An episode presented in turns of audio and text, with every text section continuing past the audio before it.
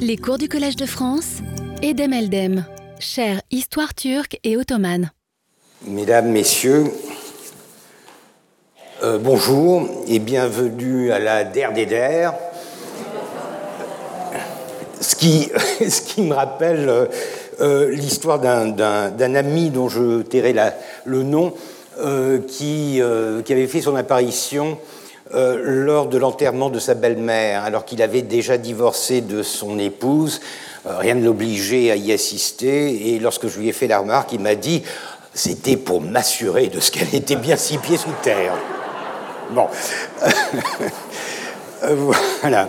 Donc, euh, la, la der des der, euh, ce qui me fait remarquer que le temps passe vite, dans la bouche d'un historien, euh, ça, frise le ridicule, euh, mais c'est vrai, enfin je veux dire, euh, à chaque fois une heure et demie, à, tous les niveaux, micro, méso, macro, l'heure et demie passe extrêmement rapidement, à tel point que j'ai toujours des trucs à raconter que je, je n'arrive pas à caser, le mois passe très vite, et les années aussi.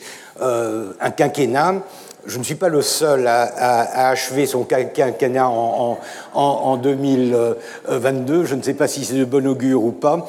Mais euh, voilà. Euh, donc, euh, la, la DER des DER, et comme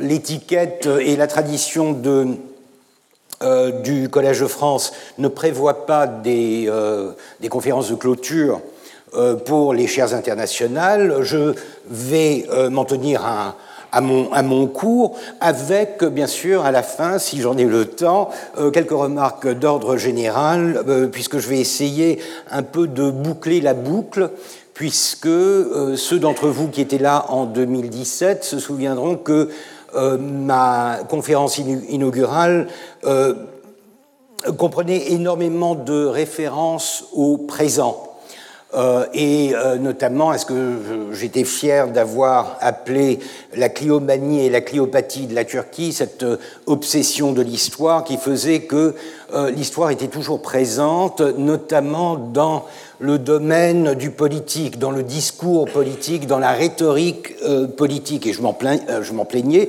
puisque je considérais que c'était une atteinte en quelque sorte à l'autonomie de ma discipline, de notre discipline, euh, et, j'avais donné des exemples de la manière dont cette histoire était récupérée euh, euh, aujourd'hui et, de la manière dont elle avait toujours été récupérée en fait depuis la, depuis la République, depuis le début de la, de la République. Et par conséquent, je vais tenter de revenir sur ce point, ce qui m'a incité à appeler a intitulé euh, cette leçon euh, Un héritage ambigu,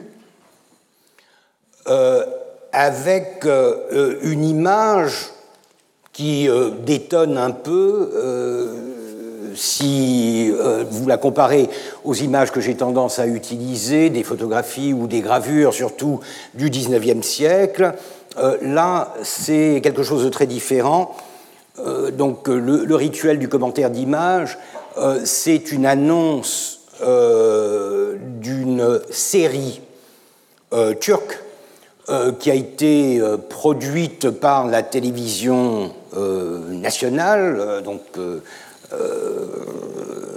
Turquie Télévision, si vous voulez, l'équivalent de, de la télé nationale, sur Abdulhamid et dans un contexte qui euh, était très chargé d'arguments politiques, de références à euh, la glorification d'Abdulhamid et à des parallèles euh, assez flagrants entre le présent, c'est-à-dire la Turquie de l'AKP, du parti au pouvoir, la Turquie d'Erdogan, et l'Empire ottoman sous Abdul Hamid je n'ai toujours pas compris le titre, le nom euh, qui a été donné à cette, euh, série. Païtart Abdulhamid. Ça n'a pas de sens. Ça n'a pas de sens puisque Païtart, c'est un terme euh, d'origine persane. Pa, c'est le, pied. Tart, c'est le trône, Payetart en, en persan, c'est le pied du trône, la capitale. C'est la capitale de euh, l'Empire. Les Ottomans ont repris ça, ils l'utilisaient euh, allègrement au XIXe siècle euh, lorsqu'ils essayaient de, recréer une image impériale d'un empire en déliquescence. Et Paitart était un terme utilisé pour décrire dans sa splendeur la ville capitale de l'Empire. Mais alors, Paitart, ça va. Abdulhamid, on comprend aussi.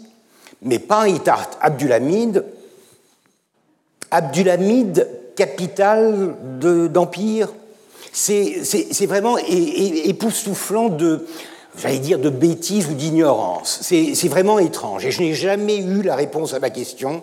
À quoi pensait-il? Qu'avait-il en tête? Si ce n'est, euh, et, c'est peut-être malheureusement ça, si ce n'est le fait d'accoler le nom d'un sultan à un terme ronflant qui évoquait le côté impérial euh, du passé de la Turquie ou du passé imaginé euh, de la Turquie. Donc simplement une sorte de de formules cosmétiques qui mettaient bout à bout deux termes qui ne pouvaient pas se conjuguer puisque l'un euh, euh, concernait une ville et l'autre un sultan. Mystère. Je commenterai aussi les armoiries de l'Empire. Alors, ils ont bien sûr raison, à leur manière, de reprendre les armoiries qui, je vous l'avais expliqué, avaient été inventées de toutes pièces par Abdulhamid, donc c'était de bonne guerre. Euh, ce sapin de Noël, comme je l'appelle euh, affectueusement, euh, qui a été créé dans les années 1880 pour, pour faire comme les, les, monarchies d'Europe, pour avoir un symbole de l'État, et un symbole riche, hein, ça fait riche. En revanche, il y a sur cette représentation des armoiries euh, impériales euh, créées par Abdulhamid, une erreur flagrante qui est celle de l'utilisation de trois croissants sur le drapeau vert. Le drapeau rouge symbolise l'Empire, ou la partie séculière, si vous voulez, de l'État. La partie verte symbolisait l'islam, donc c'est quelque chose euh, qui a été déjà utilisé par son prédécesseur Abdulaziz, euh, cette combinaison des deux couleurs qui sont reconnues en Occident, parce que tout se fait à l'aune de l'Occident. C'est ça qui est, frappant et ironique en quelque sorte on utilise le vert parce que le vert est reconnu en Occident comme la couleur de l'islam, on, utilise le rouge et euh, le croissant et l'étoile parce que c'est un symbole que l'Occident reconnaît très bien, et un symbole en fait que l'Occident a, en partie inventé pour représenter les Turcs à une époque où les Turcs ne se disaient pas turcs parce qu'ils ne l'étaient pas. Bon. Mais euh, mais en revanche, sur les armoiries originales d'Abdulhamid, il n'y a pas trois croissants, mais simplement le croissant et l'étoile. Donc euh, une uniformité, on, reprend en, une image en miroir euh, les deux drapeaux euh, ottomans. Alors pourquoi trois croissants? C'est pas compliqué quand on connaît la politique turque. Les trois croissants ont été utilisé, euh, approprié euh, au XXe siècle par l'extrême droite turque, par notamment le parti euh, de l'action nationale. Déjà, quand vous avez le nom, vous avez le mot action dans un, nom de parti, ça vous donne déjà une idée de son orientation. Le MHP, Milliyetçi Hareket Partisi, donc le parti nationaliste de l'action, parti d'extrême droite, et je dis extrême droite pour ne pas aller au-delà, c'est ce parti-là qui a utilisé les trois croissants comme symbole de la mémoire immémoriale de, de, la, euh, de, la, turcité, de, de l'État turc, des Turcs. Et par conséquent, c'est un amalgame extrêmement étrange qui, encore une fois, à mon avis, dénote une combinaison de perversion idéologique et d'ignorance. Je pense qu'ils sont convaincus, parce que ça a été utilisé euh, par certains euh, sous cette forme, euh, ils étaient convaincus que les trois croissants avaient leur place dans la symbolique originelle de la période amidienne. Enfin, vous me connaissez assez pour savoir que je ne résiste pas à des commentaires sur tout ce qui est bling-bling, et je peux vous garantir que cet alignement de, euh, de décoration n'a aucun sens. Il n'a aucun sens d'abord parce que ce qui est représenté, euh, c'est euh, le Mejidi, l'ordre d'Abdul Mejid, qu'Abdul Hamid n'a jamais utilisé, il s'est toujours décoré de l'ordre osmani créé par Abdulaziz. Parce que justement, Abdulaziz euh, c'est un peu le, le, frère musulman euh, d'Abdul Mejid. Abdul Mejid imitait en gros la Légion d'honneur. Euh, Abdulaziz s'est créé un ordre qui arborait les deux couleurs, le vert et le rouge, et qui par conséquent avait une saveur d'Orient et d'Islam. Et Abdul Hamid qui était très sobre dans son accoutrement, en général se contentait du pendentif simplement de l'ordre euh, euh, de l'ordre euh, osmani autour du cou, puisque, encore une fois, lorsque vous accrochez ce pendentif à, la, à, votre veste, ça dénote une décoration de troisième ou de quatrième rang. Donc ils sont complètement à côté de la plaque peu importe. Je veux dire, mais, mais ça fait toujours plaisir. C'est un peu la, mission de l'historien de, ridiculiser ce que l'on trouve intolérable d'un point de vue euh, idéologique. Et enfin, comment ne pas remarquer que euh, l'acteur choisi euh, pour, pour personnifier Abdulhamid était, chacun ses goûts, mais enfin, très flatteur quand on connaît quand on connaît le visage d'Abdelhamid, il faut dire que là, on lui avait fait euh, une fleur. Euh, donc euh, c'est un peu cet, héritage ambigu, euh, la manière dont Abdulhamid a été récupéré, et pas tout d'un coup avec la 4P, mais déjà avant. J'essaierai de terminer donc sur ce rebondissement, sur cette pirouette idéologique, pour essayer, comme je vous le disais, de boucler la boucle d'un cours qui avait débuté avec des remarques sur l'actualité de la politique et euh, la destinée de l'histoire euh, euh, en, Turquie aujourd'hui. cette récupération, pour vous en donner une idée, c'est c'est quand même tiré par les cheveux, c'est-à-dire essayer de blanchir et de récupérer, de réhabiliter Abdulhamid, cela équivaudrait pratiquement à, faire la même chose en France euh, euh, avec Pétain, par exemple. Impensable, impensable. Bon. Voilà. Une petite, pique de temps en temps, ça fait pas de mal, parce que euh, sinon, je suis si facilement traité d'orientaliste que je dois de temps en temps ruer dans les, dans brancards. Pour en revenir à notre petite histoire, euh, on avait terminé sur les massacres amidiens.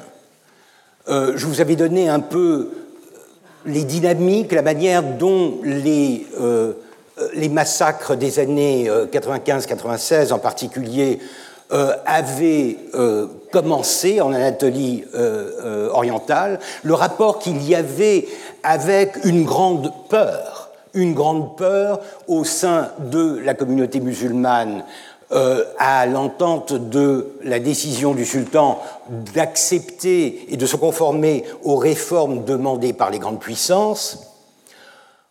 J'avais discuté la part de responsabilité de l'État dans euh, cette affaire sans pouvoir me décider, puisque d'une part, on doit reconnaître qu'il y avait une sorte de d'incandescence, de, de combustion spontanée en Anatolie orientale pour les raisons que j'ai citées, mais il est clair aussi que l'État lui-même avait mis en place une machine de violence et de contrôle qui participait souvent à ces flambées de violence provenant de la population euh, locale. Et nous aurons puisque ce n'est pas tout à fait la dernière, des puisque euh, j'ai encore trois séminaires, et si vous me faites euh, le, plaisir et l'honneur euh, d'y assister, l'un de ces séminaires sera consacré à un massacre en particulier, le massacre de 1896 à Istanbul même, où j'essaierai de vous prouver en quelque sorte, à l'aide d'une documentation qui est toujours euh, lacunaire, mais essayer de prouver que la responsabilité du palais, du sultan, était peu négligeable. Par conséquent, pour ce qui est de l'Anatolie orientale, malheureusement, il est très difficile de jauger l'importance qu'avait pu avoir euh, l'intervention ou la non-intervention de l'État. Et par conséquent, euh, il, me semble plus ou moins justifié euh, de qualifier la politique d'Abdulhamid de passif-agressive, passive-agressive, comme on dit en, psychologie, puisque euh, il se retient, il n'intervient pas lorsqu'il voit une flambée de, violence, et par moments, il fait intervenir la troupe, et par conséquent, il participe directement, ou il participe par le biais, de truchement de l'armée, euh, dans le carnage. Euh, donc je pense qu'il euh, faut, et euh, les, spécialistes de la période et du sujet discutent encore de la part de responsabilité de tel ou tel acteur dans ces événements. En tout cas, j'ai décidé d'avancer un peu dans le temps, nous étions dans les années 1890, et de me pencher sur d'autres moments de violence et de révolution les deux étant toujours intimement liés, euh, dans l'Empire ottoman, mais cette fois-ci euh, plutôt dans les Balkans. Et avant de faire cela, ou pour le faire, je vais user euh, d'une tactique que vous connaissez maintenant, je vais digresser sur des, des études pointues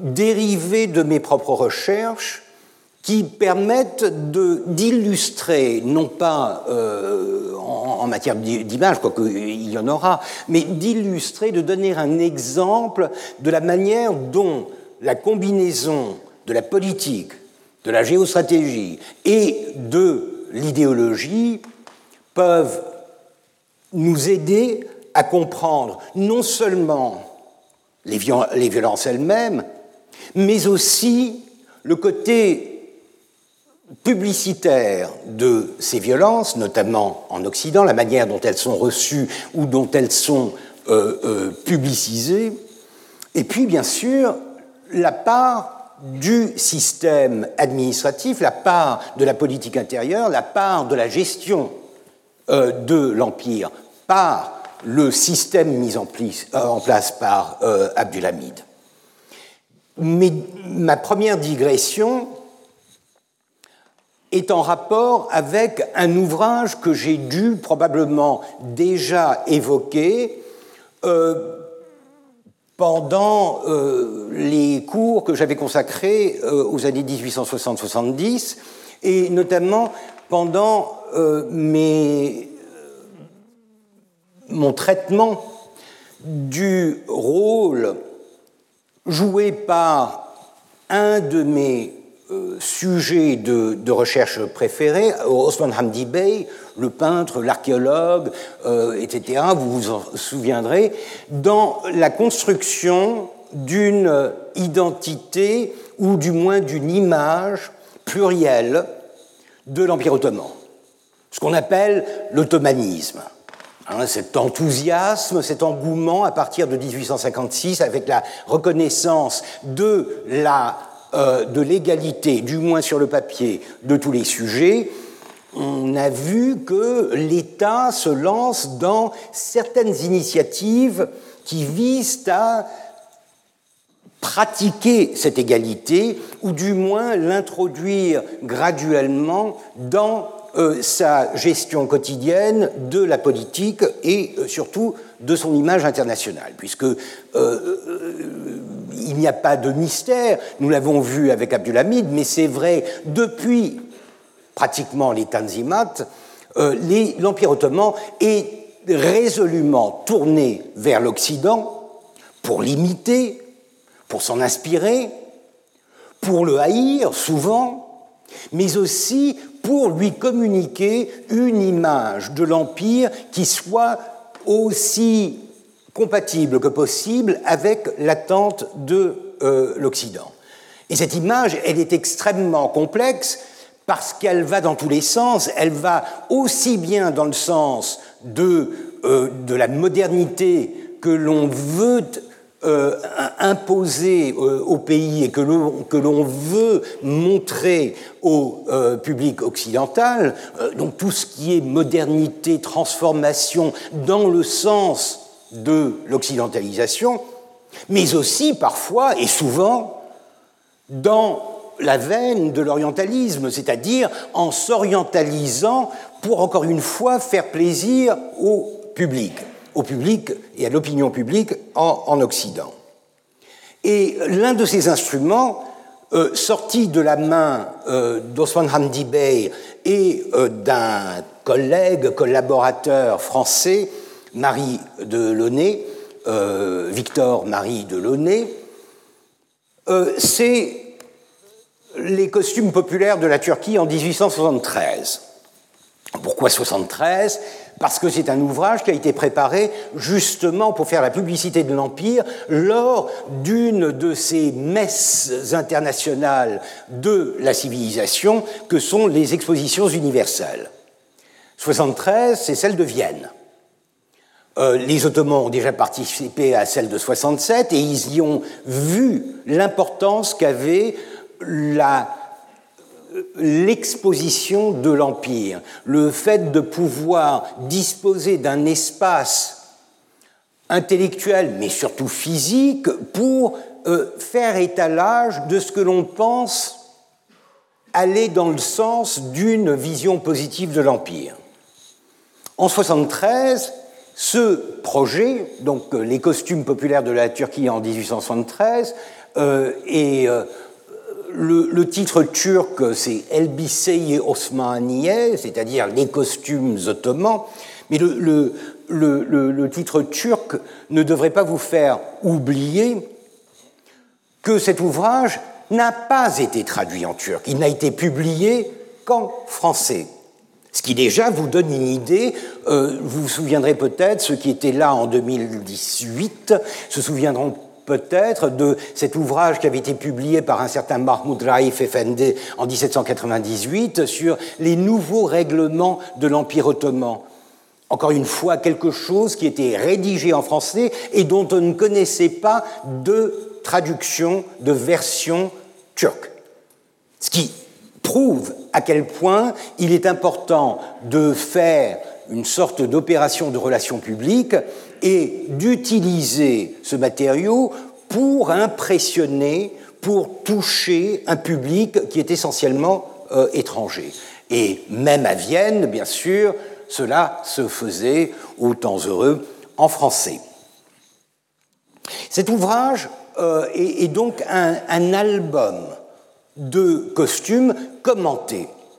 Et ce qu'il a de particulier, je ne vous donnerai pas toutes les, images, mais je pense que euh, la, version en timbre-poste euh, de, des 74 images, euh, même si la résolution n'est pas excellente, vous donnera une idée de, de quoi il s'agit. Ce sont des photographies prises en studio par un des grands studios de Constantinople de l'époque, Seba, Pascal Seba, et ce sont des photographies, en général de trois, deux, trois euh, individus, euh, revêtant un costume folklorique, un costume national, un costume régional. Et par conséquent, euh, avec l'aide du texte que je ne projette pas ici, cela donne une vision de l'unité dans la diversité, c'est-à-dire ce rêve qui, en 1873, était encore présent dans l'esprit des réformateurs ottomans, d'une communion de ces ethnies et de ces religions diverses sous, euh, une même identité euh, nationale euh, mais impériale. C'est un peu l'enjeu de la modernité dans l'Empire ottoman. Comment, tout en conservant un empire pluriethnique, pluriconfessionnel, comment se mettre à jour, comment se mettre à la sauce de l'idéologie qui domine et qui légitime l'existence des États à cette époque-là, la nation, le nationalisme.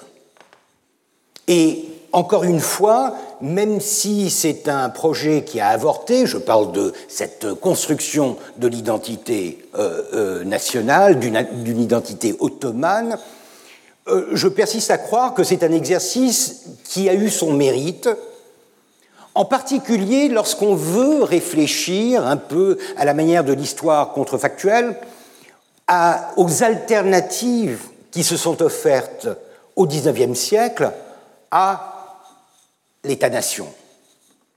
Vous avez bien sûr la grosse alternative, celle qui a survécu un peu plus longtemps, euh, celle du socialisme, du communisme, mais celle-ci, même si elle est périphérique, même si elle est marginale, même si elle a, elle a, elle a eu sa période de gestation dans un, dans un contexte qui était en dehors et pratiquement incompatible avec les règles du jeu en, en, en Europe, je pense que c'est une expérience intéressante qui mérite d'être visitée sans nostalgie, mais simplement pour voir un peu comment on peut tenter de créer une sorte d'union de quelque chose d'aussi divers que les nationalités, les millettes, les identités euh, ottomanes.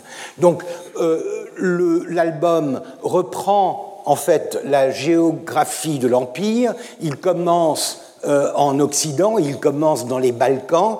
Vous avez province par province une tentative de mélanger les populations musulmanes, euh, chrétiennes et jusqu'à un certain point euh, juives, elles sont quand même plus rares, mais les trois grandes identités dans ces portraits photographiques.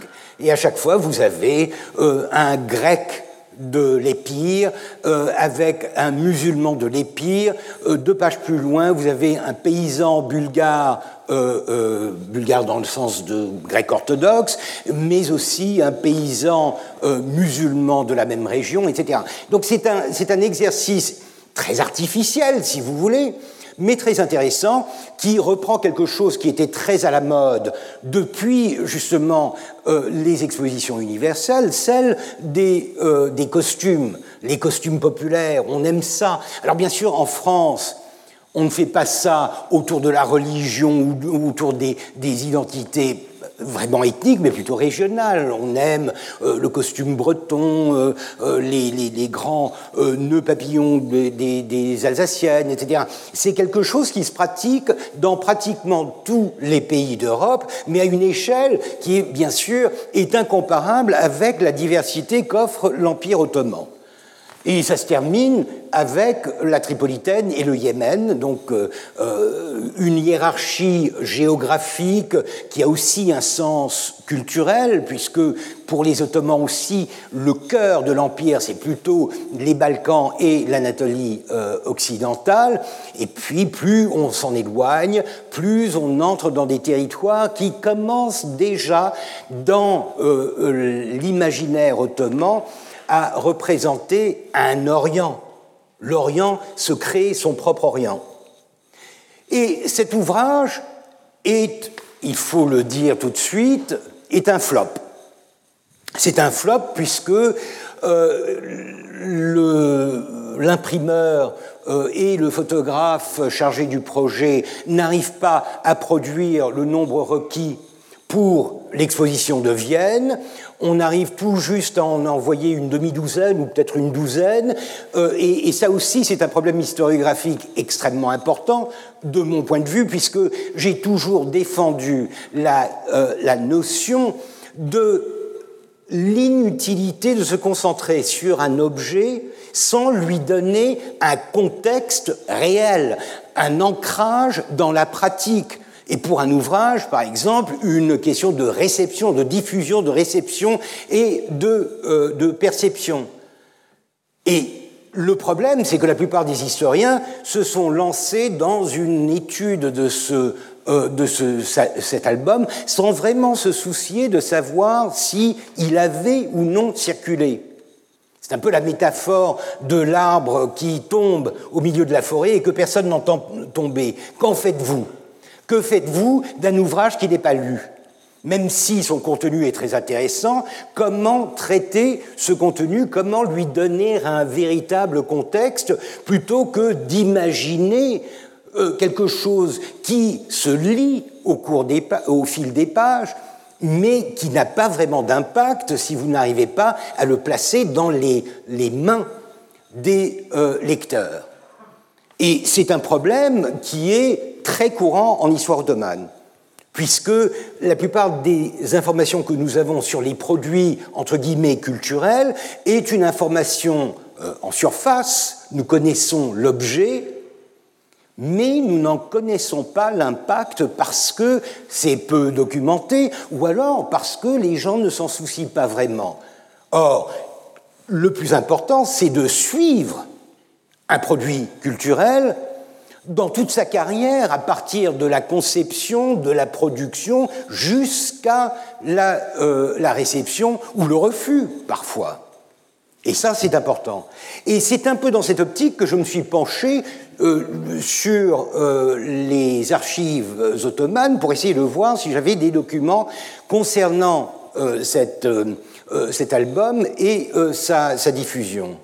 Et quelle n'a pas été ma surprise de trouver qu'il y avait deux moments fort de la carrière de cet ouvrage, bien après sa production, donc 73, euh, n'est-ce pas, bien après, en 99 et en 1905, deux épisodes très particuliers où l'attention de l'État a soudain été dirigée vers le contenu de cet ouvrage.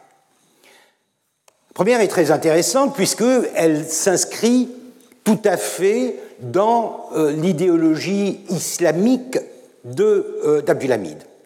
Nous l'avons vu, euh, Abdulhamid s'est inventé une, idéologie islamique, il s'est reporté sur l'islam comme l'élément de cohésion le plus valable, le plus fiable, le plus rentable dans sa politique intérieure je ne parle pas de la politique extérieure et du panislamisme, je parle simplement de son appui sur euh, l'islam pour essayer de fédérer ce qui lui restait d'une population qui était, souvenez-vous, des changements démographiques qui représentaient désormais euh, pratiquement les trois quarts de sa population.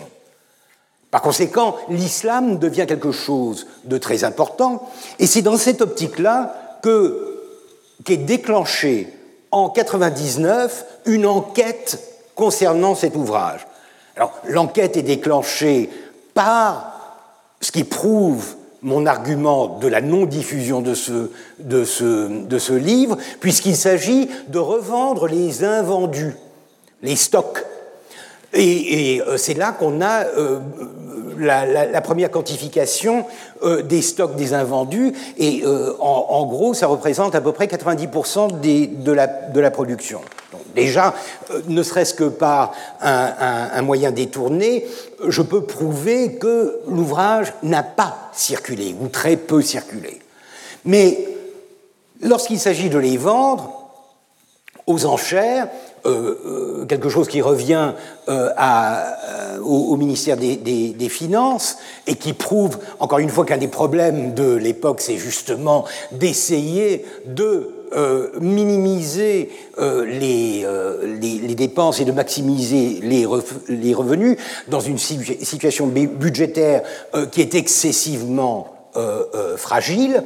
Donc on, essaye de se faire un peu de, sous à partir de n'importe quel euh, revenu. Or, lorsque le ministère des Finances euh, décide de mettre cet ouvrage euh, à l'encan, un certain Vafir, est-il Bey, est-il FND, probablement FND, censeur au ministère de l'Instruction publique, se saisit de l'affaire et remarque que les pages 22, 120, 206, 230, 237 et 304, extrêmement méticuleux, de cet album représentent des femmes musulmanes modestes. Alors c'est une expression qu'il est très difficile de, euh, de traduire. Muhadderat islamiyeh.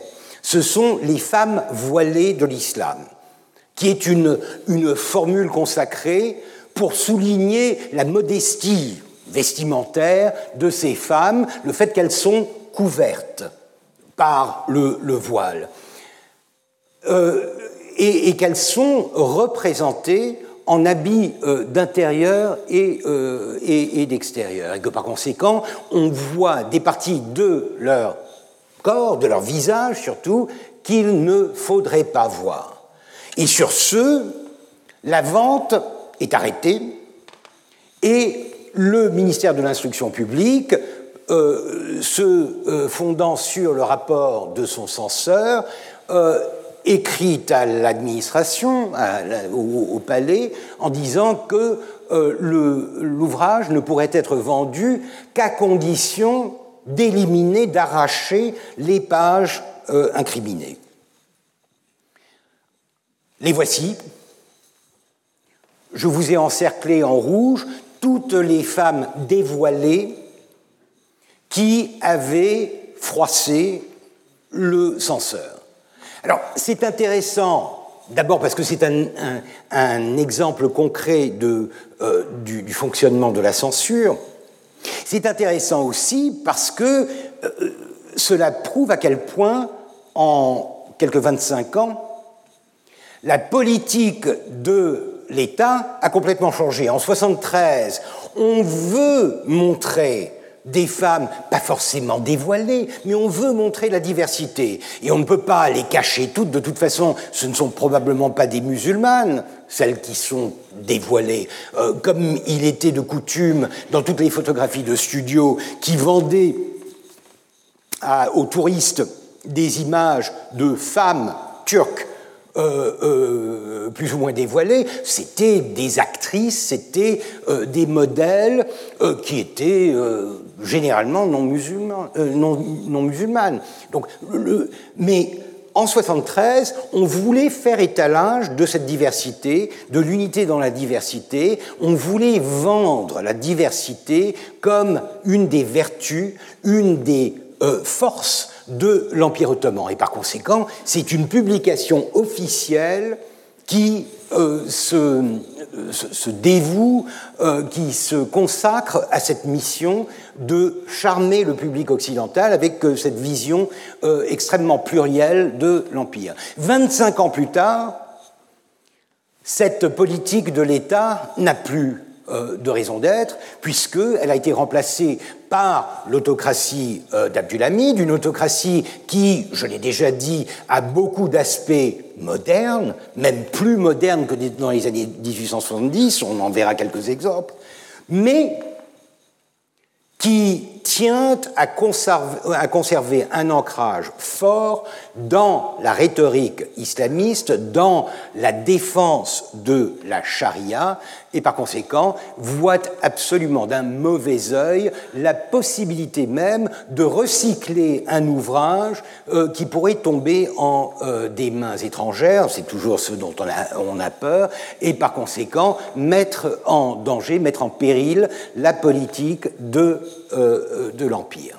Donc 99, 1899, la censure à l'œuvre et la censure euh, qui euh, défend la cause de l'islam, qui défend la politique d'Abdulhamid de euh, l'islamisme et qui par conséquent renie en quelque sorte la continuité de l'État, renie ce qui avait été fait 25 ans auparavant. Euh, euh, les, exemples de ce genre abondent dans les archives. La censure islamique des images est quelque chose que l'on voit pratiquement euh, régulièrement dans les archives. L'un des, exemples typiques que j'ai aussi étudié, c'est celui de la censure des cartes postales de Sainte-Sophie. Puisque Sainte-Sophie est au centre des préoccupations des touristes, des Occidentaux. On veut voir l'intérieur de ce qui est une mosquée et qui, par conséquent, n'est pas forcément accessible lorsqu'on se rend à, Istanbul. C'est un monument euh, de, renommée euh, euh, mondiale. Qu'est-ce qu'on fait? On en vend la carte postale. Et il n'y a jamais eu la moindre interdiction à ce que l'intérieur de Sainte-Sophie fût photographié. Mais à un moment, à peu près à la même époque, un, euh, sous-préfet euh, de je ne sais quel euh, patelin en, Grèce du Nord écrit au, palais dans un excès de zèle en disant nous avons constaté que beaucoup de, cartes postales euh, circulaient, puisque la carte postale, c'est quand même quelque chose, c'est un, élément très moderne et un, élément de diffusion extrêmement important. Beaucoup de cartes postales qui circulent et sur ces cartes postales, on voit l'intérieur de Sainte-Sophie, et à l'intérieur de Sainte-Sophie, on voit ces grands disques de bois calligraphiés où sont inscrits le nom de Dieu, le nom du prophète, le nom euh, des califes, etc. Or, dit le sous-préfet euh, Zélé, ces cartes postales finissent généralement à la poubelle. Constatation, il est tout à fait conscient de ce qu'est une carte postale, bien sûr, et dans son excès, et ça c'est quelque chose de typique des régimes autoritaires, vous avez euh, les, euh, les plus royalistes que le roi qui vont trouver la petite bête et qui vont essayer de prouver leur dévotion, leur loyauté en, en allant chercher un élément qui va actionner la, gâchette de la peur et de la réaction au sein de l'administration. Et effectivement, il a gain de cause et la carte postale est euh, interdite. Donc voici le premier moment de euh, cet ouvrage. Un deuxième est encore plus fascinant parce que beaucoup plus opaque et beaucoup plus indirect. C'est en, en 1905 c'est un autre censeur, cette fois-ci un censeur au service de l'administration des contributions indirectes. Euh, chaque administration a son censeur. Et euh, ce Kemalettin Bey ou FND euh, écrit dans son rapport qu'il y a quelque chose de choquant dans ces images. Alors ce ne sont plus les femmes. les femmes, on voit bien que cinq, six ans plus tard, euh, euh, l'incrimination de 1899 est bien présente dans les esprits. Donc il dit, non content de représenter parmi les costumes de toutes les nations et tribus musulmanes et chrétiennes des domaines impériaux les tenues d'intérieur et d'extérieur des femmes modestes musulmanes, reprenant encore une fois cette formule de Mourad Delat et Islamiyeh, cet album représente aussi la population musulmane des provinces impériales de Roumélie armée de la tête aux pieds tandis que les Bulgares et les chrétiens y sont dépeints sans armes. Il paraît par conséquent inopportun en ce moment d'autoriser l'expédition de cet ouvrage en Europe. Encore une fois, parce qu'on essayait de le vendre à l'encan. Et là, Kemaletin euh, Bey ou FND, encore plus tordu euh, que ses, ses collègues, a trouvé un argument qui repose sur justement cette crainte de la mauvaise publicité que reçoit l'Empire en matière de violence euh, perpétrée contre les, populations euh, chrétiennes. Hein, depuis 1820, euh, on, a déjà vu des exemples de cette tentative d'enrayer la mauvaise publicité euh, faite en, Occident en créant des images de la victimisation, par exemple, des euh, femmes musulmanes lors de la guerre de 77-78. Vous vous souviendrez de ces images qui avaient été recomposées. Là, c'est un autre euh, euh, travers de la même question. On veut éviter de donner aux, euh, Occidentaux les moyens de leur politique, c'est-à-dire des indices qui pourraient être exploités pour défendre l'idée de la violence innée des musulmans et de l'oppression dans laquelle vivent les, les les, non-musulmans. Les photos incriminées sont moins nombreuses. Ce qui est intéressant, bien sûr, c'est qu'il s'agit des provinces des Balkans. La même sensibilité, et j'y reviendrai, n'est pas exprimée pour les autres provinces, puisque dans le costume folklorique, disons, euh, des, euh, des provinces, ce genre d'attirail est courant. D'ailleurs, ce sont des armes euh, blanches pour la, plupart, des, sabres, des yatagans, etc., euh, des pistolets et des, mousquets euh, d'un certain âge, rien de vraiment très violent, plutôt quelque chose qui va tout à fait dans le sens de l'orientalisme, de la construction de l'image de l'oriental, vêtu de euh, beaux costumes bigarrés et armé jusqu'aux dents de ces armes plus ou moins obsolète. Avait-il raison? Alors je me suis amusé à compter les musulmans et les non-musulmans armés. Il avait à la fois raison et tort, puisque effectivement, il n'y a pas de chrétiens ou de juifs armés. Mais en revanche, tous les musulmans ne sont pas armés, ce qu'ils prétendaient. Ça n'est que la moitié. Donc statistiquement, il est un peu à côté de la plaque. Mais peu importe. L'essentiel est de voir que, encore une fois, des images, un album qui passait très bien en 73, qui représentait en quelque sorte l'image que voulait donner euh, de lui-même l'Empire ottoman, en 1905 est devenu une sorte d'anathème à éviter, à censurer. Et pourquoi? Parce que justement, en 1903, 1904, 1905, les Balkans sont à feu et à sang. C'est ça qui est intéressant, c'est-à-dire que le, euh, ce, censeur n'aurait probablement pas réagi quelques années plus tard. Il réagit parce que justement euh, les Balkans, et en particulier la Macédoine, est en effervescence des comités bulgares, l'armée ottomane bien sûr, des comités musulmans, des comités grecs, la Grèce à deux pas, il y a un nombre extraordinaire d'acteurs qui veulent se qui rivalisent pour le contrôle d'une région extrêmement instable.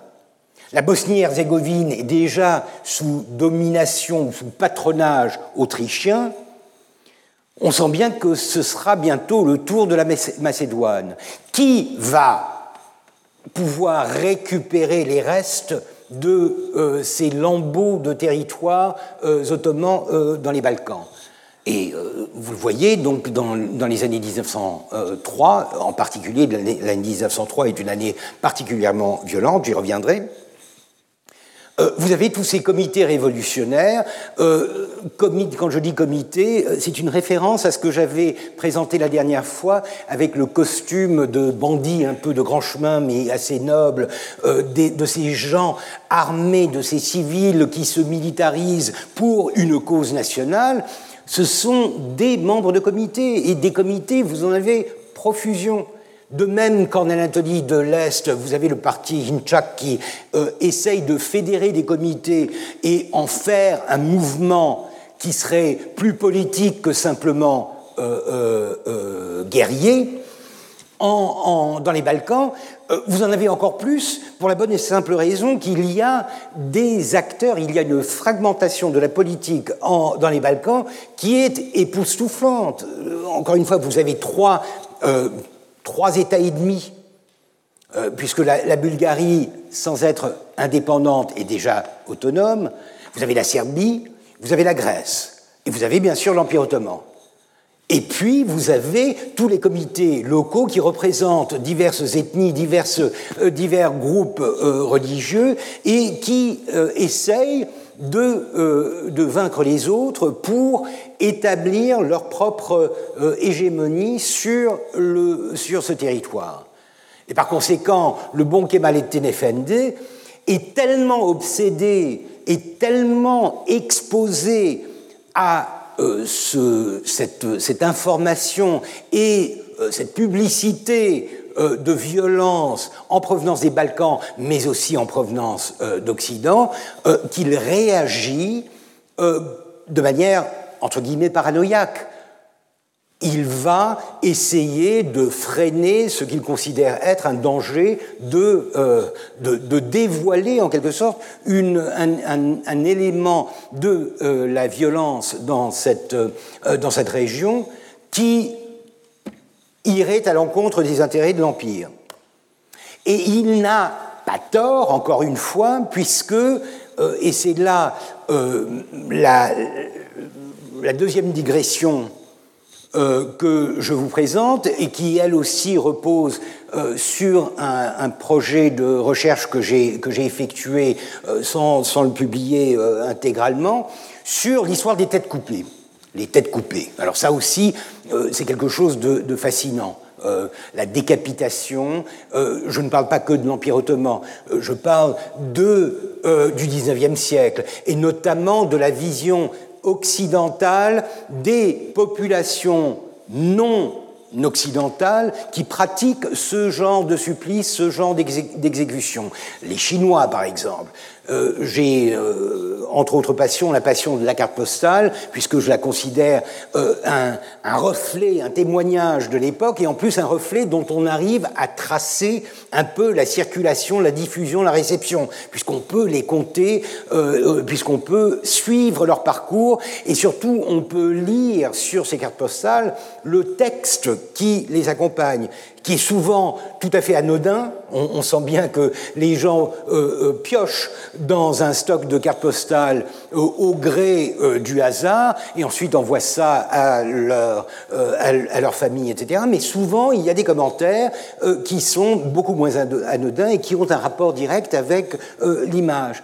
Et certaines cartes postales qui, qui, circulent au tournant du XXe siècle euh, en Europe sont des euh, cartes postales concernant la décapitation euh, de,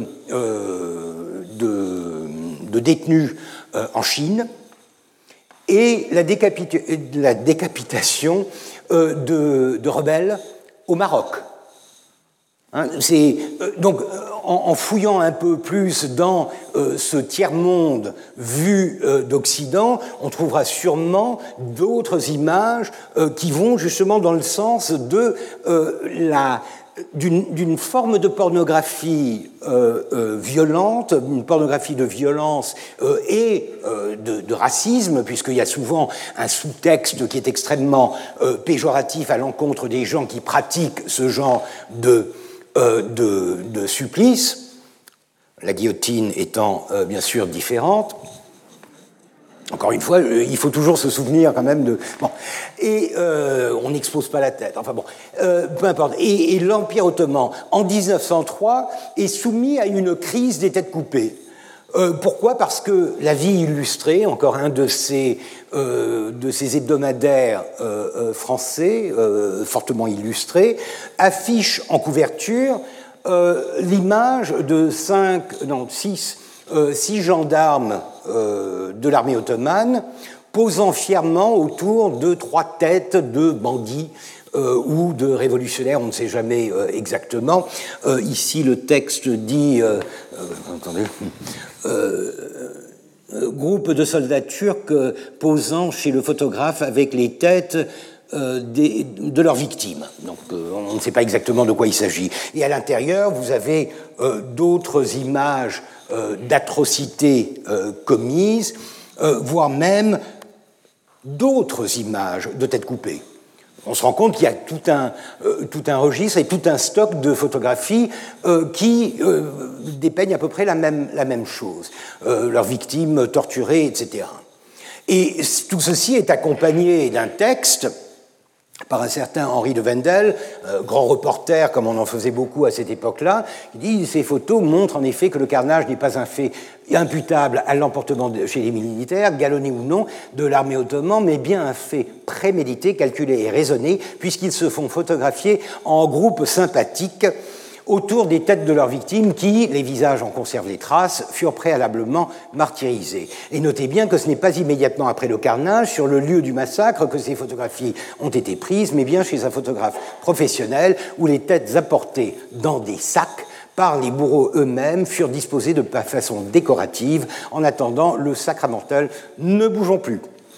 Euh, oui, euh, l'humour vraiment euh, du chevalier du collodion. remise dans les sacs, ensuite les têtes des Macédoniens. Cette fois-ci, on apprend que ce sont des Macédoniens, donc des, des, guerriers, des, des, freedom fighters, comme on dirait aujourd'hui, suppliciés, étaient portés aux autorités par les soldats assassins qui avaient reçu l'ordre formel et supérieur de se montrer impitoyables. Et cette photographie est reprise par l'illustration, elle est euh, reprise par la presse euh, allemande, le Berliner Illustrierte Zeitung, euh, donc tout d'un coup, euh, l'espace public de la, presse euh, en Occident est recouvert de ces images d'une nouvelle version des, des, tortures, supplices et autres formes d'oppression pratiquées par les Ottomans contre les non-musulmans. 1903, donc on comprend bien que Kemalettin, même s'il n'était pas abonné à l'illustration ou à la vie illustrée, était bien au courant euh, d'un, vent de publicité qui était extrêmement négatif et qui euh, le poussait donc à euh, se lancer dans une, une, opération préventive pour essayer de minimiser les, dégâts. À partir, encore une fois, d'un ouvrage de nature folklorique produit 30 ans auparavant pour les besoins de la publicité de, l'Empire. Euh, les Ottomans sont alertés par euh, cette publicité. Il y a toujours, euh, c'est ce qui rend extrêmement intéressant les dossiers concernant la censure euh, pendant la période amidienne. Ils sont en général très fournis et par conséquent, quand vous les mettez bout à bout avec les, euh, les publications incriminées, cela vous donne une vision très intéressante de la manière dont euh, l'administration réagit, à quoi elle réagit, parfois des broutilles, dans ce cas c'est plus que des broutilles, et une enquête est lancée et euh, la préfecture de Shkodra, de Shkoder en, Albanie, euh, déclare qu'il n'existe pas de Bulgares établis dans la province et aucune photographie n'a été trouvée de, tête coupée. Donc ils, essayent de voir s'il y a du vrai derrière tout cela euh, et ils finissent par trouver, par trouver que ce sont en fait des photos des années 90-91 de bandits grecs arrêtés par la gendarmerie, euh, etc., du côté de Goritsa, et qui furent amenés à Monastir et photographiés en compagnie de deux gendarmes et d'un policier, etc. À la suite de l'information, il y a dix jours que cette photo se trouvait encore dans un studio de photographes de la ville, la dite photographie et sa plaque de verre ont été immédiatement saisies et la plaque de verre détruite.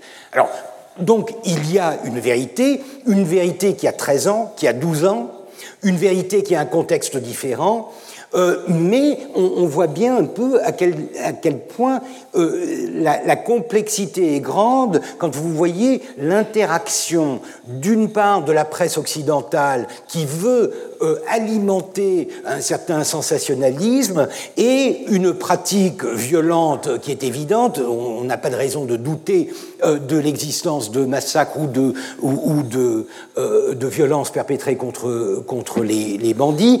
ça fait partie un peu de, du folklore local. et j'ai réussi à trouver les originaux de ces photographies dans la collection d'un collègue et ami, Sinan Kuneralp, euh, trois de, des photos que j'avais découvertes dans la vie illustrée, l'illustration, etc. Euh, j'ai trouvé euh, les, les, clichés imprimés. Malheureusement sans contexte. C'était quelque chose qu'il avait trouvé je ne sais plus où. par conséquent, on ne sait pas exactement, mais cela prouve à quel point il y avait un petit commerce. D'ailleurs, une arrestation a lieu euh, à euh, Thessalonique, à, Salonique, dans le magasin du citoyen allemand M. Bader, horloger vendant aussi des photographies, 350 photographies ont été trouvées représentant deux têtes coupées et une personne vivante, appartenant tous au comité macédonien. Là, c'est un règlement de compte euh, interne, si vous voulez. Euh, ce sont les Macédoniens qui s'entretuent, se, et c'est pourquoi euh, il y a un côté anthropologique, ethnographique extrêmement intéressant, et, c'est pourquoi je vous rappelle encore une fois l'excellent excellent euh, ouvrage de Ipek Yosmaoğlu, dont je vous avais donné le titre exact, Blood Ties, euh, lien de sang, qui est une analyse de euh, la violence euh, des Balkans, dans les Balkans et en particulier en Macédoine, pendant, en ce début de, XXe siècle. Donc une carte postale, et c'est pourquoi je compare cela à une forme de pornographie, puisqu'il y a une commercialisation de ce sensationnalisme euh, euh, par le biais de revendeurs, photographes, horlogers, etc.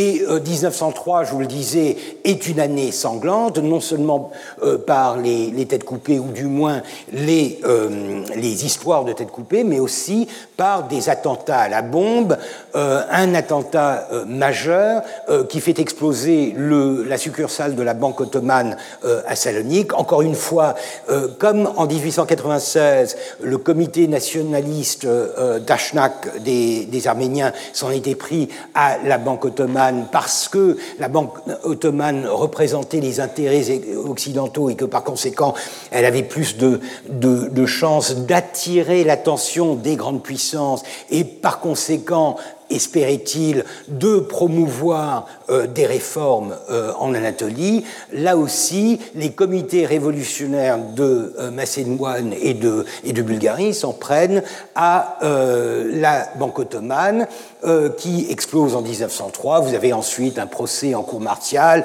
etc. Donc vraiment, il y a énormément d'effervescence, de violence, et pourtant le régime tient bien.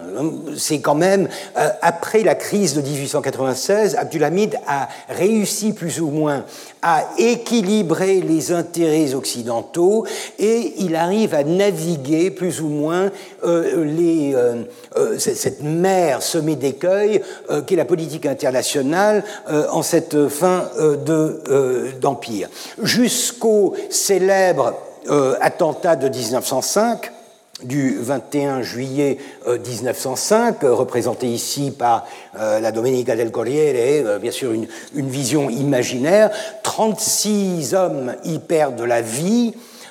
Mais Abdulhamid réchappe grâce à ben, un, moment d'hésitation, puisqu'il est retenu, euh, tout était euh, extrêmement minuté, alors ça aussi, je crois que ça fait partie de sa personnalité, euh, le minutage de, tous les, de toutes les processions, de toutes les, les, les activités du souverain, d'ailleurs il n'en avait pas beaucoup en dehors du palais, euh, mais ce minutage euh, est faussé par l'interruption euh, que représente une discussion en privé avec le cheikh l'Islam, deux minutes de retard, deux minutes d'hésitation, et le souverain est sauvé. C'est ce qui a, est à l'origine d'un poème par Tevfik Fikret, euh, je ne suis pas un, inconditionnel de la poésie euh, ottomane, notamment de cette, de cette période-là, parce qu'elle est euh, généralement assez lourde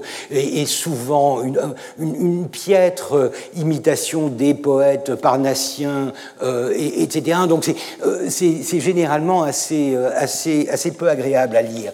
Mais en revanche, ce poème, je le trouve très intéressant parce qu'il est vraiment imbriqué, impliqué dans la politique de l'époque. Bien sûr, il ne le publiera qu'en 1910. Bir euh, littéralement un instant euh, de, retard, que j'ai traduit par hésitation pour que ça rime avec nation. Euh, puisque l'exercice de la traduction euh, euh, de, la poésie est un exercice extrêmement difficile, auquel je ne m'essaierai pas souvent, mais là j'ai pensé que c'était nécessaire parce que, à ma connaissance, il n'y a pas de traduction de ce poème, et c'est un poème très fort parce que il, s'adresse à la bombe, il s'adresse à l'explosion, aux, aux, nobles explosions, aux fumées vengeresses, qui es-tu, qu'es-tu, qui, qu'est-ce qui a causé ce choc, etc. Et euh, il, euh, il la compare à un noble chasseur. Donc il est vraiment, il regrette que ces, deux secondes, ces deux minutes de, de retard aient sauvé euh, le tyran, Ô, noble chasseur, tu n'as pas tendu ton piège en vain, tu as tiré, mais hélas, hélas, tu as raté. Et il termine par un, un distique qui est quand même très fort, le lâche, déni euh, est le terme qu'il utilise, euh, lâche, euh, quelqu'un d'abject, de, de, bas. Le lâche qui continue encore d'opprimer une nation doit se plaisir à un moment d'hésitation. C'est la conclusion de ce poème très très fort, euh, mais encore une fois, euh, on ne sait même pas s'il l'a vraiment, il, prétend l'avoir écrit euh, non pas au lendemain de, l'attentat, mais en, 1906, une année après, ou alors est-ce qu'il l'aurait écrit en 1910, vraiment, ou 1909, une fois que la Révolution avait condamné Abdulhamid et qu'il était bien sûr non seulement plus facile,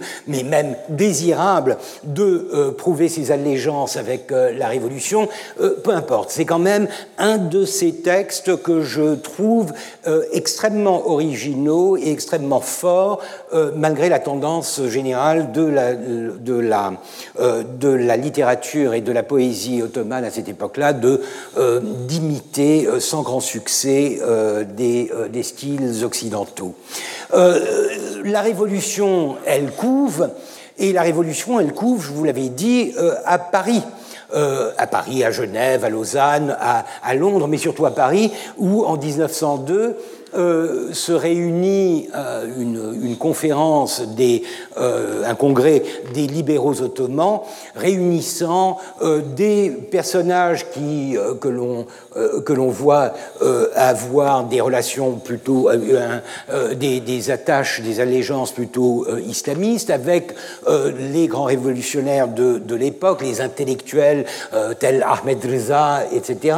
Deux princes, voire deux princes, Et Sabahattin, pas vraiment des princes, puisqu'ils sont, fils de princesses, qui fait d'eux des Beyzaradeh, mais enfin peu importe le côté technique de la chose, ce sont deux exilés de la famille impériale qui se sont retrouvés en Occident et qui euh, essayent de profiter de cet enthousiasme révolutionnaire pour essayer de se caser dans euh, l'après-Hamid. Euh, nous sommes encore en 1902, mais six ans plus tard, effectivement, la révolution explose. Alors cette révolution, vous le savez, elle est portée par des courants et des forces extrêmement divers.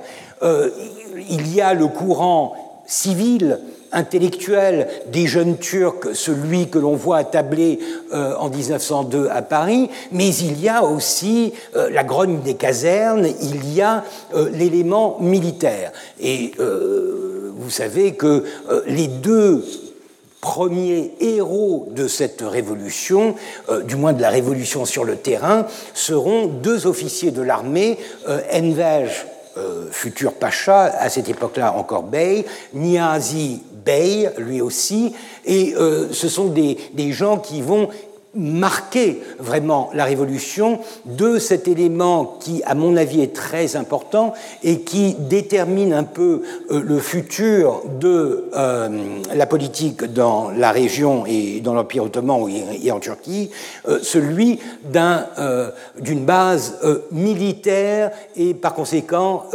potentiellement militariste. Enver, il faut savoir, quand vous pensez que le dictateur d'Albanie s'appelait Enver Hoxha, quand vous savez que euh, le euh, président euh, baroblique dictateur d'Égypte s'appelait Anwar al-Saadat. Anwar, Enver, ce sont tous des, des, des enfants de cette révolution, c'est-à-dire que le nom d'Enver était donné à des enfants nés après 1908 pour célébrer, commémorer le, prestige, la prestance, la présence euh, de ces héros révolutionnaires euh, qui étaient des gens comme Enver euh, et, Niazi. La, révolution, alors les images euh, de euh, l'époque sont très intéressantes, puisque euh, c'est la première fois qu'on voit vraiment Abdulhamid dans sa, calèche. L'homme qui n'était jamais photographié soudain fait son apparition. Il est un peu poussé par les événements. Il veut récupérer, conserver son trône. Il accepte donc tout de suite de rétablir la Constitution. c'est un peu, toute proportion gardée, quelque chose qui rappelle la révolution de 1789 et la manière dont euh, Louis euh, roi par la grâce de Dieu, devient euh, Louis, roi des Français, et conserve son trône pendant quelques années jusqu'à commettre l'erreur de s'enfuir, etc. Euh, mais c'est encore une fois une révolution qui, tout en amenant des, promesses de, libéralisme et de liberté, conserve une attache avec la tradition et n'a pas les moyens immédiatement de se défaire d'un souverain qui joue le jeu euh, du rétablissement euh, de la euh, de la, de, Constitution. Euh, Abdulhamid euh, prenant des bains de foule, on le voit un peu hagard, il est loin d'avoir le, faciès de l'acteur que je vous ai montré en, début de, de, séance. et encore une fois, bon, on, adore dire que c'est l'homme qui n'avait jamais été photographié, etc. le voilà qui tout d'un coup essaye de d'adapter son image avec pas mal de succès d'adapter son image à euh, cette révolution et de contenir, par exemple, par, conséquent, le risque euh, euh, de, de, chavirement que pourrait comporter une telle transformation de l'environnement politique. émancipation, émancipation des nations, Hein, c'est le printemps des nations ottomanes. Euh, on, voit partout des, représentations de euh, Turcs, Grecs, Arméniens euh, et Juifs marchant bras dessus, bras dessous le long des artères principales des grandes villes. Les femmes, surtout, sont tout d'un coup, puisque depuis les années 90, il y avait de timides tentatives de promouvoir une sorte de d'émancipation de la femme, toujours dans le cadre de l'islam, euh, vraiment très timide en essayant de justifier d'une part euh, la polygamie, mais de donner aux femmes plus de liberté, enfin quelque chose d'extrêmement euh, complexe qu'on ne pourrait pas appeler du féminisme, mais qui dénote la nécessité de traiter la condition féminine comme faisant partie des libertés que le nouveau régime est en train de promettre à la population. Et là, cette d'un orateur écouté à, euh, à, Salonique, si je ne me trompe, oui, le théâtre de la, Tour Blanche, c'est euh, sur la corniche de, de, Salonique, avec ce mélange des dames occidentalisées, chapeautées, etc., et des femmes voilées, toutes se mêlant pour écouter les promesses et les encouragements d'un nouveau régime. Et ce régime se veut pluriel. Hein, euh, là, euh, vive la Constitution, liberté, égalité, fraternité. Euh, la référence à la grande révolution Ihtilal et Kebij, comme on l'appelle, comme on l'appelait en turc, la, révolution française, avec et, tout cela est décliné en, en, cinq langues. vous avez le ladino ici en caractères hébreux, vous avez le turc ici, vous avez le grec et vous avez l'arménien. Mais vous avez quand même une une sorte de prédominance de la bannière ottomane. Hein, tout cela se fait sous le parapluie de la nation ottomane et surtout avec une présence militaire euh, qui est quand même euh, euh, très, très évidente, très forte. Et bien sûr, Abdulhamid, toujours sur le trône, encadré des symboles de ses armoiries, promettant donc une constitution, une monarchie constitutionnelle qui lui permettrait de survivre ce choc politique des images euh, fort intéressantes, des images d'Épinal, euh, ici de la plume ou du pinceau euh, d'un certain Sotirios Christidis, un grec, un, un un grec de, l'Empire ottoman, où vraiment vous, lisez très facilement le symbolisme, qui est quand même assez, assez, assez grossier, disons, de la nation, Enver et Niazi en train de rompre les chaînes de la nation ottomane on reprend un peu euh, ce qui était le symbole de l'oppression de la Grèce euh, du temps du philhellénisme, avec des références à Kemal, Namak Kemal, euh, Fouad, Délé Fouad Pacha, Mitat, bien sûr, Mitat Pacha, et Sabah Eddin, le, le, prince, le prince en exil. tout cela, bien sûr, très grécisé, très hellénisé, puisque on parle de Zitoto Sintagma, vive la, Constitution, en français aussi. Euh, et euh, euh, on parle, ici on voit à peine, mais anagenesis de, que je, dis, que je, je n'écorche pas trop, Othomanikis le renouveau, la renaissance de l'Empire ottoman. Ce qui est intéressant, c'est que deux ans plus, non, quatre ans plus tard, lors des guerres balkaniques, Sotirios Christidis, l'artiste de cette affiche, euh, deviendra un des grands artistes illustrant euh, l'épopée grecque contre l'Empire ottoman. Encore une fois, un rappel que nous vivons à cette époque-là dans un environnement qui combine à la fois ce que j'appelle un cosmopolitisme levantin, c'est-à-dire que tout le monde a les mêmes références qui sont souvent euh, très françaises pour ce qui est de la langue, de la culture, des auteurs, etc il y a, ou du moins en 1908, on voit apparaître une sorte d'engouement pour le rêve d'une nation ottomane réunie qui est euh, extrêmement alléchant euh, pour euh, les populations non musulmanes, puisque le problème de certaines, certaines populations, certaines communautés non musulmanes, c'est que même si elles sont attirées par le, le, le, rêve du nationalisme et de la sécession, l'Empire ottoman reste leur territoire, Istanbul est la ville des Grecs, ils en représentent au bas mot 30% euh, de la population. La langue euh, la plus couramment parlée euh, dans la, dans la rue est le grec. par conséquent, ils ne veulent pas rompre avec cette tradition pour aller s'exiler dans une petite bourgade de province, ce que les Grecs eux-mêmes utilisent pour décrire Athènes à cette époque-là.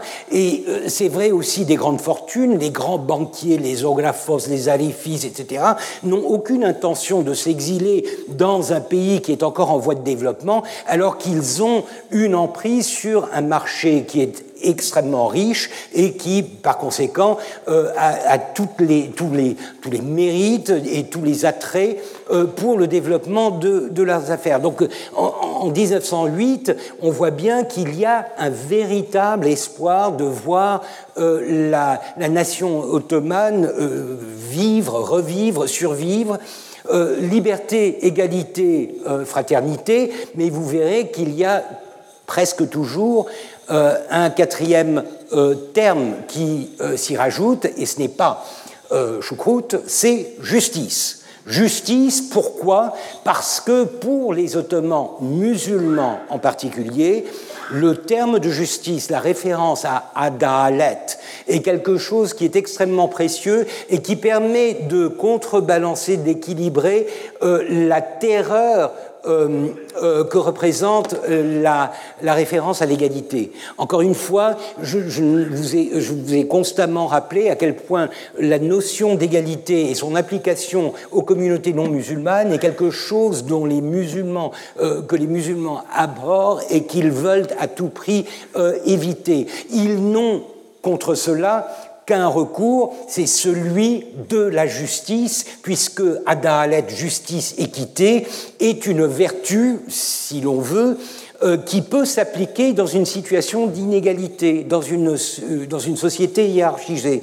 À partir du moment où vous traitez bien, où vous tolérez, comme on le dit encore aujourd'hui en Turquie, où vous montrez de la tolérance envers ceux que vous jugez être inférieurs à vous, vous êtes dans une situation d'équité. D'autant plus si euh, l'autre partie, celle qui est tolérée, accepte les termes de ce contrat euh, social. Par conséquent, on verra toujours, pratiquement toujours, apparaître euh, euh, la, justice en complément de, des trois termes représentant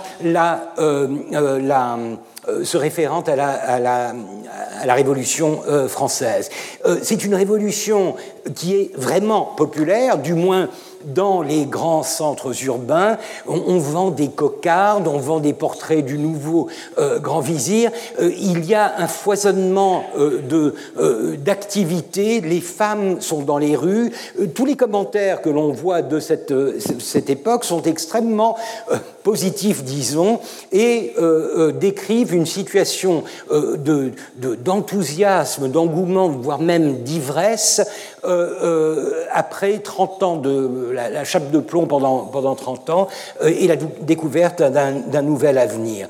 Euh, une image euh, je vous la donne en deux versions, puisqu'elle a été publiée dans l'illustration, mais aussi dans le London Illustrated News une image d'une procession, et le texte est très intéressant, une procession dans les rues de Smyrne, une procession organisée par les Arméniens de Smyrne, célébrant la liberté qui est représentée ici en effigie par une jeune femme, avec un texte qui vaut quand même le déplacement, puisque euh, euh, un long cortège en tête duquel marchaient les prisonniers arméniens tout récemment libérés, sur un char orné de fleurs à profusion, un soldat turc et un arménien se tenant par les mains étaient couronnés par une très jolie arménienne, tandis que sur un autre char, un musulman, un arménien, un grec et un israélite formaient un autre groupe sympathique, sympathique de, nouveau.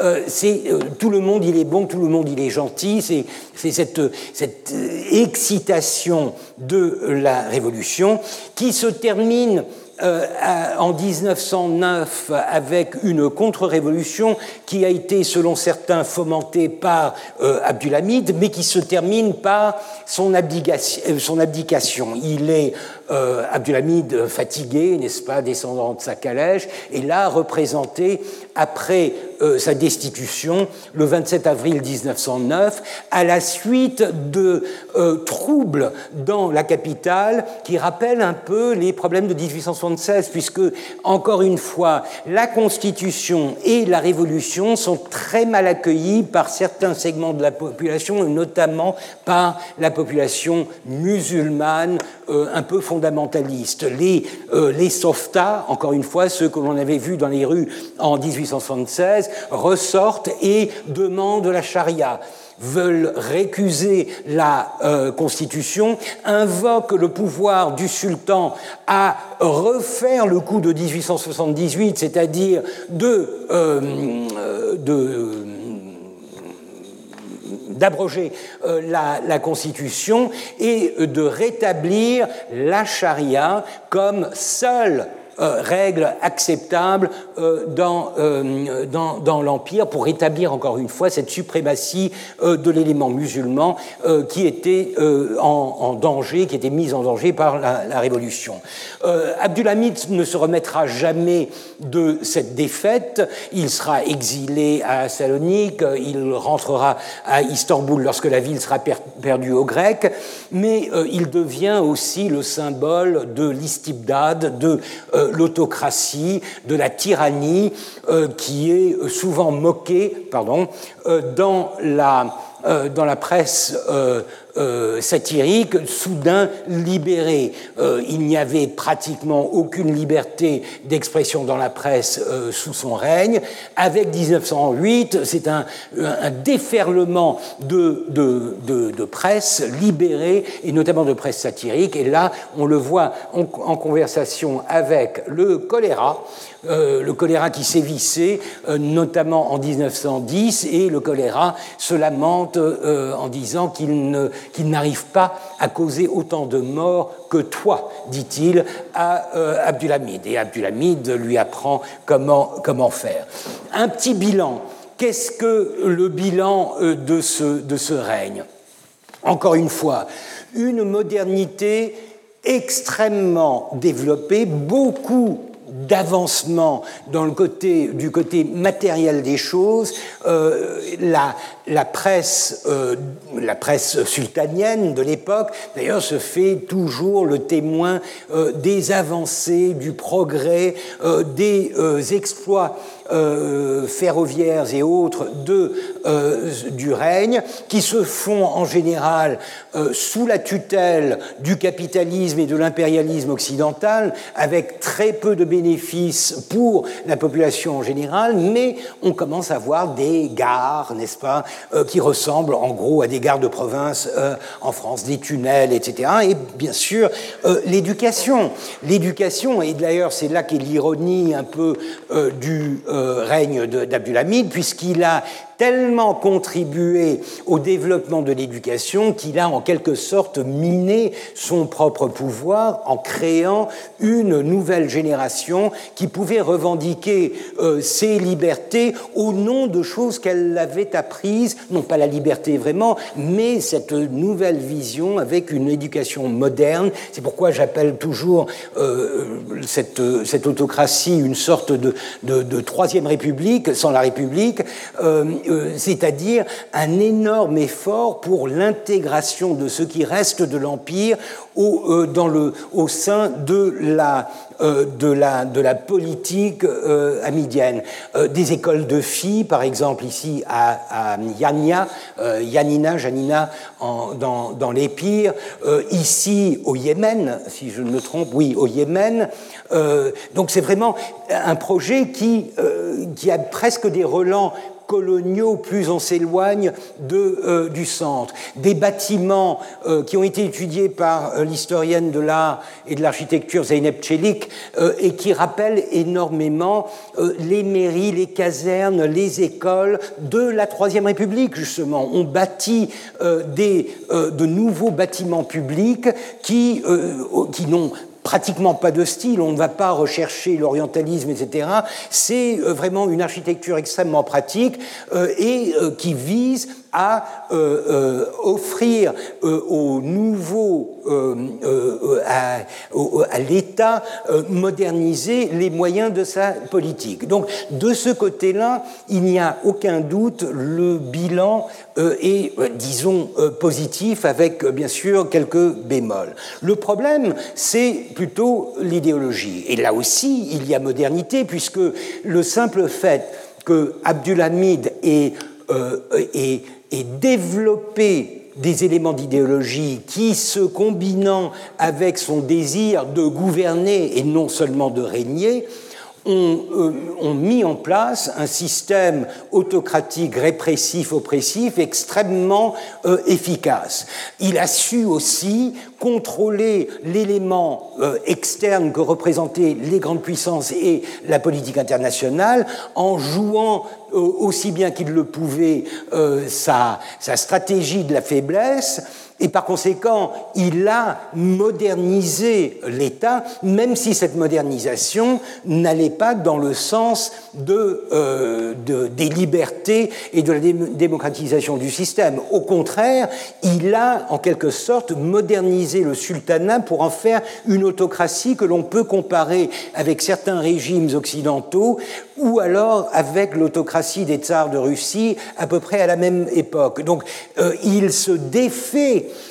de certaines formes traditionnelles du pouvoir, mais s'investit dans une forme d'autocratie, d'autoritarisme, de totalitarisme qui est extrêmement moderne et qui, qui, se conjugue avec des formes de violence, des formes de restriction et d'oppression qui, elles aussi, sont extrêmement modernes. Et par conséquent, il est un peu le père fondateur de l'islam politique. Il est un peu le père fondateur de l'islam, même si sa politique panislamiste a été extrêmement douce, extrêmement timide. Il a même participé en fait à la répression euh, des musulmans en Chine, euh, etc. Il n'a jamais joué vraiment la carte de l'islam contre les, euh, euh, les, grandes puissances, mais il l'a quand même utilisé assez souvent comme une sorte d'arme dissuasive pour créer, ainsi que le dit Jamil Hayden, euh, l'idée d'un monde musulman.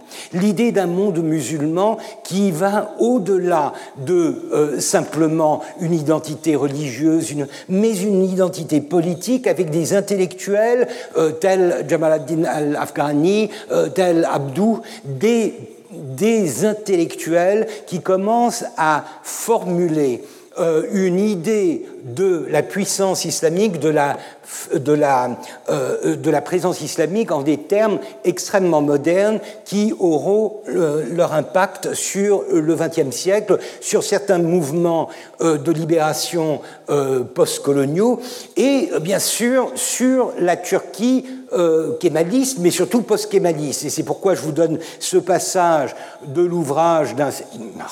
Euh, oui, ah, j'ai gâché, mon effet là, euh, de, Nejib un, ouvrage euh, des années 60, piètre ouvrage, Nejib Fazl Ksakurek n'est pas un historien, c'est un idéologue, c'est un littérateur mais un idéologue, dont l'objectif principal est de rétablir, de réhabiliter et euh, de, présenter Abdulhamid comme euh, le héros euh, ignoré d'une renaissance ottomane, avec des, des, commentaires de ce genre qui vont dans le sens justement de euh, de le vanter et de le comparer aux grands noms de l'histoire ottomane en disant que eux, c'était facile, ils avaient déjà un empire en croissance, lui, il a dû défendre, victimisation, il a dû défendre un empire en euh, perdition euh, contre et envers tous, et envers et contre tous. Et par conséquent,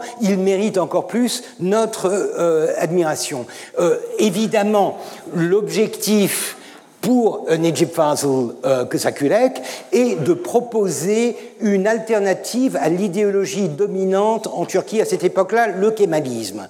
Si le kémalisme a Kemal, Atatürk, il faudra que l'islamisme ait une figure de proue, un héros, quelqu'un que l'on puisse comparer, que l'on puisse mettre dans la, dans la balance euh, et que l'on puisse comparer à euh, Mustafa Kemal Atatürk. Et Abdulhamid, qui est pratiquement à, 40 ans près euh, son contemporain, euh, qui a évolué dans le même environnement politique et géopolitique, était un, un héros rêvé, puisqu'il permettait de redorer le blason à l'Empire, de dénigrer la République et le kémalisme en proposant euh, cette réhabilitation euh, du héros, euh, si peu et si mal connu, qui avait été victime de toutes les,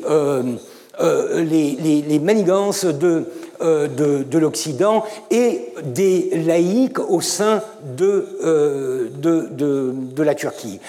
Alors, évidemment, j'en viens et je dépasserai de quelques minutes euh, le temps qui m'est. Euh, c'est la, dernière, euh, c'est la dernière, donc bon, vous, me pardonnerez quelques minutes de dépassement. Erdogan et est bien sûr le dernier bénéficiaire de cette lignée politique et idéologique. Et c'est intéressant, si je vous donne cette, cette image, c'est la couverture de The Economist juste après les événements de Gezi, et c'est une couverture qui est extrêmement problématique. Bon, elle est, elle est amusante, si vous voulez, et le parallèle avec Selim III, etc. Mais elle est très mal choisie. D'abord parce que elle, elle pue l'orientalisme, c'est-à-dire que accuser un, un, homme politique autoritaire en Turquie euh, d'être insultant, euh, c'est vraiment euh, extrêmement facile. C'est extrêmement facile et ça va pêcher dans une sorte de, de, brassage extrêmement large de tous les clichés de l'orientalisme, puisque Sélim III, à la fin du XVIIIe siècle, vraiment, est-ce que c'est le meilleur exemple que l'on pourrait trouver de, pour critiquer Erdogan Quand on sait que Erdogan tient beaucoup plus d'Atatürk que de, de, de Selim III. Euh, et, bien sûr, euh, s'attaquer à Atatürk ou établir un parallèle entre Atatürk et Erdogan euh, en, mettant pour le moment à l'écart les questions idéologiques et en se, en se concentrant sur la nature du pouvoir, l'exercice du pouvoir, c'est quelque chose qui passe très mal en Turquie, notamment dans les cercles qui sont encore kémalistes, et, en Occident, puisque l'Occident a encore une vision assez pragmatique de la Turquie euh, euh, que, la Turquie euh, ferait mieux de se remettre à la botte des militaires et, et que une petite dictature, mais libérale, mais laïque, serait bien préférable à une démocratie qui risquerait de chavirer dans l'islamisme. Donc c'est vraiment une question problématique, mais de toute façon, pour ce qui est de, de euh, d'Erdogan, euh, Selim III, euh, etc., ne fait absolument pas le poids. Pour lui, c'est Abdulhamid. Alors, c'est le portrait qui est utilisé le plus fréquemment, c'est un portrait de Fausto Zonaro d'Abdulhamid. c'est le portrait qui sera utilisé. Alors là, en 2013, Comprendre Abdulhamid, c'est euh, l'histoire profonde. C'est une revue d'histoire, mais très ancrée dans le nationalisme et l'islamisme. Euh, comprendre Abdulhamid, c'est comprendre tout. Alors ça, bon, euh, je veux dire, euh, dans le genre, euh, dans le genre, c'est d'un vague et c'est d'un cliché. Bon, mais quelques années plus tard, en que je dise pas de bêtises, en 2000, je me souviens plus, mais quelques années plus tard, le parallèle est, est, désormais établi entre les deux. Abdulhamid et Erdogan, même combat. Abdulhamid Dileniché, la résistance d'Abdulhamid, donc euh, Abdulhamid en résistant contre qui? Bah, Contre l'impérialisme occidental, contre l'Occident, contre la chrétienté, etc. Et Yeni Türkiye'nin Dileniché, la renaissance, la résurrection de la nouvelle Turquie, euh, encore une fois une référence euh, à Erdogan comme étant le digne descendant et représentant d'une même situation, encore une fois la victimisation de la Turquie euh, au sein d'un monde euh, euh, dominé par l'Occident, dominé par la chrétienté.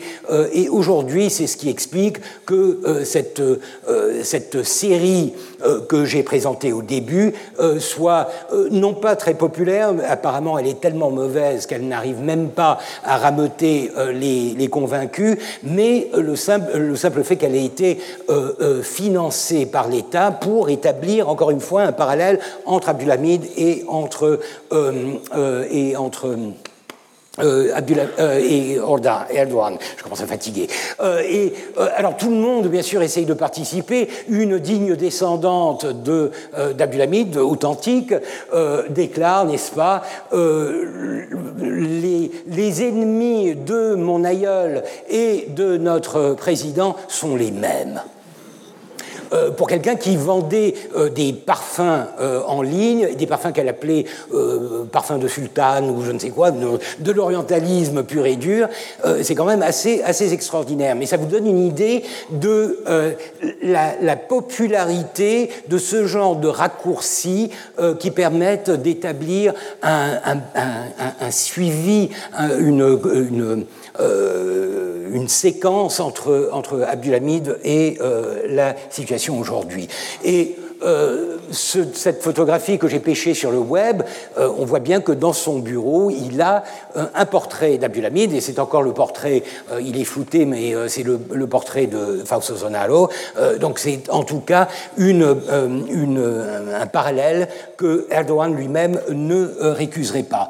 Je finis avec cette, cette pub tout à fait extraordinaire euh, pour, encore une fois, la même série, avec un petit motto qui est, euh, voilà, je le traduis en français, à condition de ne pas rompre ses liens avec l'islam, toute femme ottomane peut à tout moment donner naissance à un Abdulhamid. Et je trouve que c'est extraordinaire, parce que si vraiment vous décortiquez, vous décortiquez ce message, d'abord, euh, son auteur n'a absolument rien, compris euh, euh, à, à l'essence même de la monarchie. Hein. Euh, ce n'est pas n'importe quelle femme, il faut être de la, de la dynastie, il faut être un, prince euh, de, de, la dynastie. Et surtout, c'est le côté un peu immaculé conception qui me paraît absolument euh, sidérant et qui, encore une fois, je crois, parle énormément de la facilité avec laquelle on mélange, on amalgame toutes sortes d'éléments puisés à droite, à gauche, en Occident, en Orient, euh, sortir quelque chose qui, au, sein du grand public, a peut-être un certain sens, mais historiquement n'en a euh, aucun. Je terminerai donc sur, euh, je, je, vous laisse cogiter sur cette sentence, et j'en profite quand même pour euh, vous, vous remercier. Alors, euh, je, vous le disais, c'est la der des der, et euh, j'ai trois séminaires en avril, donc j'espère que vous aurez la bonté de d'y assister si cela vous intéresse. Le premier sur les médailles, le deuxième sur le massacre de 96, et le troisième avec Orhan Pamuk sur fiction et histoire. Euh, j'en profite, et euh, je crois que c'est la moindre des choses, un peu comme aux Oscars, euh, pour remercier, pour remercier le, Collège de France, remercier en particulier trois trois administrateurs, euh, Serge Haroche, euh, Alain Prochian et aujourd'hui Thomas Remer, mes collègues au collège, dont en particulier Henri Laurence, qui a été à l'origine de cette initiative, c'est à lui que je dois euh, d'avoir été euh, candidaté. Euh, j'ai manqué de le faire lors de mon inaugural. je le ferai cette fois-ci. Je dois remercier ma femme, Cédef, qui n'a manqué aucun de mes cours, la pauvre. mais merci, merci infiniment. et bien sûr, vous remercier, vous, pour votre, votre fidélité, votre assiduité. ça a été pour moi une expérience, et je le dis sans, sans méchanceté extrêmement amusante, et pour moi c'est une bonne chose. Euh, c'est quelque chose de très vivifiant, c'est très différent de, euh, de s'adresser à un public aussi divers et dont je dois euh, imaginer qu'il vient uniquement parce qu'il a envie de venir, ce qui n'est pas le cas des publics auxquels je suis accoutumé à l'université. et par conséquent, c'est vraiment avec beaucoup de reconnaissance que je vous salue bien bas et que je vous donne quand même rendez-vous euh, en avril, 8, euh, 11 et 15 avril, si vous avez le temps et l'occasion de euh, venir suivre mes séminaires. Voilà, merci beaucoup. Retrouvez tous les contenus du Collège de France sur www.colège-2-france.fr.